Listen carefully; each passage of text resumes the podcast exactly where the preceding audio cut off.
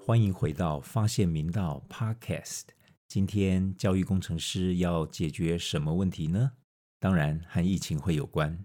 我们今天要谈的就是学校停课不停学的挑战与解方。从去年一月 COVID-19 疫情爆发以来，我们台湾一直是全世界防疫的典范。然而，在四月却开始出现了疑似社区感染，后来情势逐渐严重。终于，教育部在五月十八日下午宣布，为了防疫，为了减少人员移动，于是下令全台中小学从隔日起停课两周，所有课程转到线上进行。虽然所有学校从去年开始就在准备这一天，但演习和实战是有很大差别的，除非你是真的超前部署。而明道就是玩真的。首先，我们本来就一直鼓励学科老师为每个课堂开一个 Google Classroom，善用线上资讯、网络资源和工具，并结合线下的面对面学习，发展二十一世纪的课程模式。于是，当疫情爆发时，我们立刻形成了政策，不论共同科、通识科还是专门科都一样。所有学科、所有课堂都必须开设 Google Classroom，要根据 Syllabus 课纲执行课程，而且师生必须要熟悉 Google Meet 的线上上课模式，准备好，万一停课了，才能真的在家不停学。这就是我们的停课不停学方案一点零。去年四月，全校演习过停课不停学方案。后来，因为台湾几乎没有疫情，所以大家也就渐渐生疏了。还记得去年刚放寒假没多久，教育部宣布延后四天开学吗？那时很多人不谅解，觉得没有必要，而我们却看到一个绝佳的演练机会，那就是原定周四开学被延后到周一。教育部是希望在师生返校前，学校能够善用这两天为校园做好消毒工作。但我们其实早就安排好校园清洁消毒。那么，我们还可以如何善用这两天呢？我们想到，既然空出周四和周五两天，是希望大家做好防疫。那除了学校环境的准备，我们如果可以让全体师生再一次熟悉停课不停学方案，不是很好吗？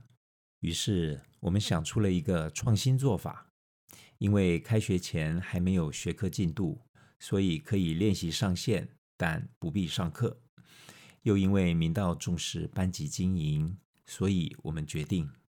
让所有班级导师在周四复习一下如何使用 Google Classroom 和 Google Meet 主持一场线上班会课，也让学生在周四除了准备好设备，也准备一段两分钟的寒假生活分享，而行政同仁则安排好线上巡堂。就这样，隔天周五下午，全校近八千师生利用两节课的时间。每个班级都举行了一场成功的线上班会课。当时师生只是觉得挺新鲜的，而且这样也能为开学做好准备，学生又可以练习表达，是还不错的做法。这也让我们决定，以后不管有没有疫情，每学期开始前，可能都会安排一次这样的线上班会课。整理了这次线上班会课的经验。我们的停课不停学方案升级到了二点零。接着，时间来到五月十九日，台湾进入疫情第三级警戒，师生在家停课不停学的第一天，只见媒体报道，全国学校线上上课状况是哀鸿遍野，老师、学生在家的硬体、软体、线上教材教法、资讯能力等等都有问题。连行政人员上不上班都无法定案，反正就是问题一箩筐。而反观明道，总体而言，第一天就挺顺利的，而且令人欣慰的是，第一天结束就有导师表示，还好明道在寒假开学前举行了线上班会课，学生都演练过，所以问题不大。而因为寒假的演练，让我们在每天第一节课前十分钟安排的导师时间里，导师都能顺利关心班上同学的状况，提振同学的精神，为一天的线上课程做好准备。我还看到有导师带着同学们在线上做早操呢，很有趣吧？我相信全国每一所学校都会有一份停课不停学方案。让我来介绍几个明道的独到之处。首先，演习视同作战，作战首重沟通。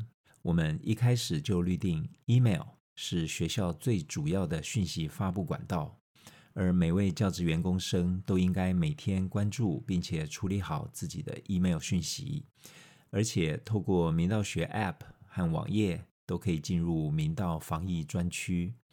里面有最新消息、防疫通报、学生自主学习专区、教师线上教学指引，以及安心辅导专栏等防疫的重要讯息，并且持续更新哦。因此，所有讯息都能很快速而准确的传递，这是我们方案能够顺利进行的最主要关键。在教学方面，为了让所有老师都持续精进线上教学的技巧和工具，我们在开始的一个礼拜里，每天晚上安排热心而熟悉线上教学的老师在线上开课，协助有需要的老师增能。看到每天数十位老师和学生一样认真学习，非常令人感动。也在这样的氛围里，两周过去了。线上课程越上越好。这礼拜开始，一场一场的期末教学研究会在线上召开，看到更多老师兴高采烈的分享这两周来上课的经验和花絮，让我们看见线上学习的更多优点，也认知到即使疫情过去，学校教育也不应该完全回到以前。比较一下线上学习和线下师生见面的学习。让我们开始思考疫情后教与学的新模式和新视野。然而，虽然线上学习有很多的优点，但有一个潜在的问题，就是学生盯着荧幕太久的话，会影响视力，而坐太久也影响健康。果然，开始没几天，媒体就报道了这个问题，我也才知道。有的学校每节课都线上上课，眼睛受不了了，才决定缩短每节课上课的时间，但仍然是每节上课。但是这样时间就变零碎了。同时，我也发现有的学校安排所有考科都每节上好上满，而非考科就安排自习。我在想，这样岂不是传递了太功利的价值观给学生吗？很庆幸明道并没有这些问题，我也才发现到明道的停课不停学方案最大的特色就是我们防疫课表的发展。我们从去年开始研究方案时，就发现经过适当的引导和协助。停课不停学，会有机会培养学生自主学习能力以及自律能力。同时，我们也顾虑到学生接触荧幕过久的眼睛负担问题，因此我们在一开始就决定要发展一套防疫课表，以六四比例来安排一周的线上课程时数与自主学习时数。让我来仔细说明一下防疫课表。是从原来课表发展出来的，只是防疫课表会以学科为单位，根据原来每周的结束安排一定比例的自学结束。我们也会保障结束较少的学科，让它至少保留一堂课。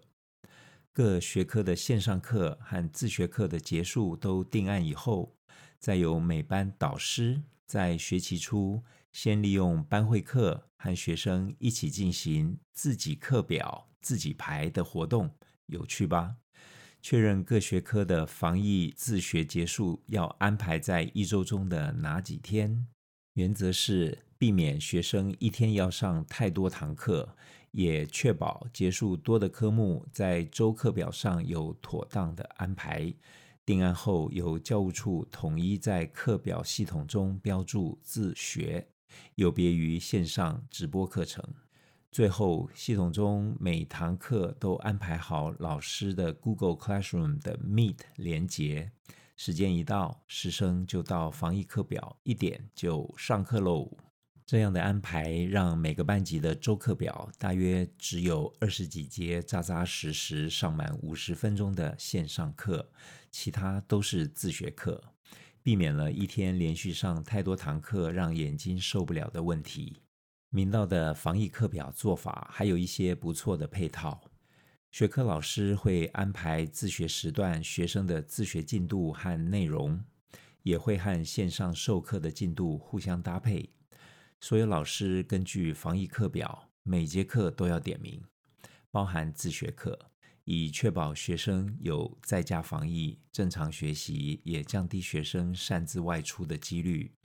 但一周以后，我们发现学生到课的状况很好，我们就取消了自学课点名的做法。这也落实了明道人的共识：你越自律，就越自由。另外，只要不是自学课，每一堂都必须录影，这样可以提供学生复习，还有请假学生可以自行补课。很多老师也会用来反思自己的教学，以求精进。除了自学课，每一堂都会安排行政同仁线上巡堂，甚至观课。很多老师也都开放课堂给同科的老师来观摩，让公开课的推动比平时更多更广。以上就是明道中学两周以来停课不停学执行时遇到的挑战和解决方案。至此，我们的停课不停学方案已经进入。三点零，今天是六月四日。教育部上周已经宣布停课不停学，还要再执行两周。我们准备好了，但是未来还有很多变数，也将带来更多挑战。疫苗何时能打？台湾何时能够集体免疫？这些没有人知道。如果疫情没能舒缓，六月十五日万一不能复课。会不会我们一直停课不停学到暑假呢？真的很有可能。对于所有学校的下一个挑战，就可能会是线上期末考。而我们明道今天也刚刚研发完成喽，我们有备无患了。我相信在明道的导师、任课老师以及行政伙伴的各司其职、群策群力下。